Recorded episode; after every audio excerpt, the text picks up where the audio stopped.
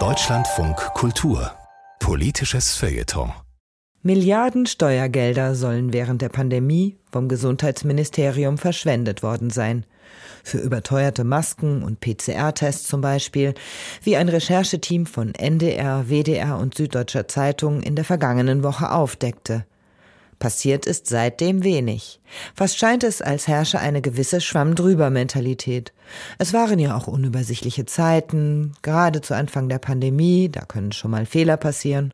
Doch ganz vom Haken lassen sollten Bürger und Journalisten die Politik nicht, findet Markus Grill. Als vor kurzem bekannt wurde, dass das Gesundheitsministerium in der Pandemie offenbar Milliarden für überteuerte PCR-Tests ausgegeben hatte, eine Recherche, an der auch ich beteiligt war, sprang dem kritisierten ehemaligen Gesundheitsminister Jens Spahn eine Journalistin zur Seite. Sie beklagte in einem Zeitungskommentar dieses Zitat kleinliche Gemäkel und die Erbsenzählerei, mit der man im Nachhinein Spahns Pandemiepolitik kritisiere.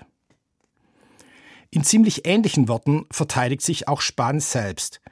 Es sei eben eine unübersichtliche Lage gewesen. Man habe schnell handeln müssen und besonders bei der Maskenbeschaffung hätten Wild-West-Zustände geherrscht. Im Übrigen, so der Titel eines Spanbuchs über die Pandemie, müsse man einander viel verzeihen. Aber ist Kritik an der Pandemiepolitik wirklich unfair, wie Spahn und andere heute glauben machen wollen? Ist man nur hinterher immer schlauer und legt deshalb die falschen Maßstäbe an die damals Verantwortlichen an? Vielen Journalisten hat man während der Pandemie oft vorgeworfen, zu nah an der Regierungspolitik zu sein und zu wenig Kritik daran zu üben. Müssen wir uns jetzt umgekehrt vorwerfen lassen, wir seien unangemessen hart in unserer Kritik? Tatsächlich gehört zu einer fairen Berichterstattung, dass man sehr genau die Umstände berücksichtigen muss. Ein und dieselbe Maßnahme kann im März 2020 gerechtfertigt gewesen sein, im März 2021 fraglich und im März 2022 unverantwortlich. Schulschließungen gehören zum Beispiel in diese Kategorie. Deutschland hat so lange wie kaum ein anderes europäisches Land die Schulen geschlossen. Auch noch im Jahr 2021.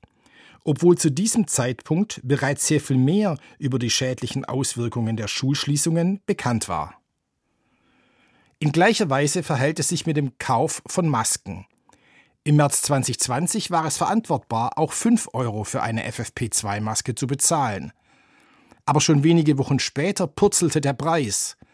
Dennoch hat zum Beispiel Jens Spahn Ende April noch Masken für mehr als eine halbe Milliarde Euro zum Stückpreis von 5,40 Euro beim Schweizer Händler Emix kaufen lassen. Die Staatsanwaltschaft Berlin ermittelt deshalb gegen den zuständigen Abteilungsleiter im Gesundheitsministerium wegen der Verschwendung von Steuergeld.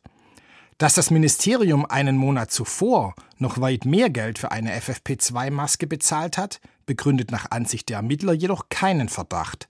Damals waren eben die Marktpreise tatsächlich noch höher.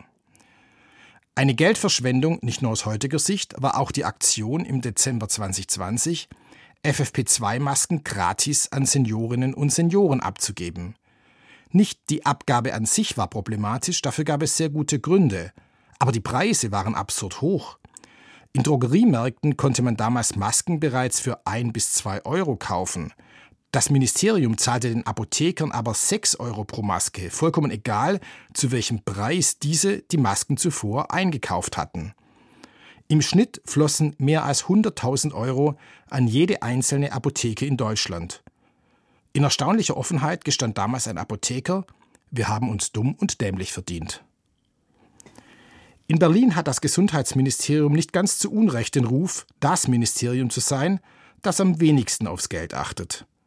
In der Pandemie hat diese althergebrachte Lockerheit im Umgang mit Steuergeld zu gigantischen Ausgaben geführt, die bis heute nicht aufgearbeitet sind.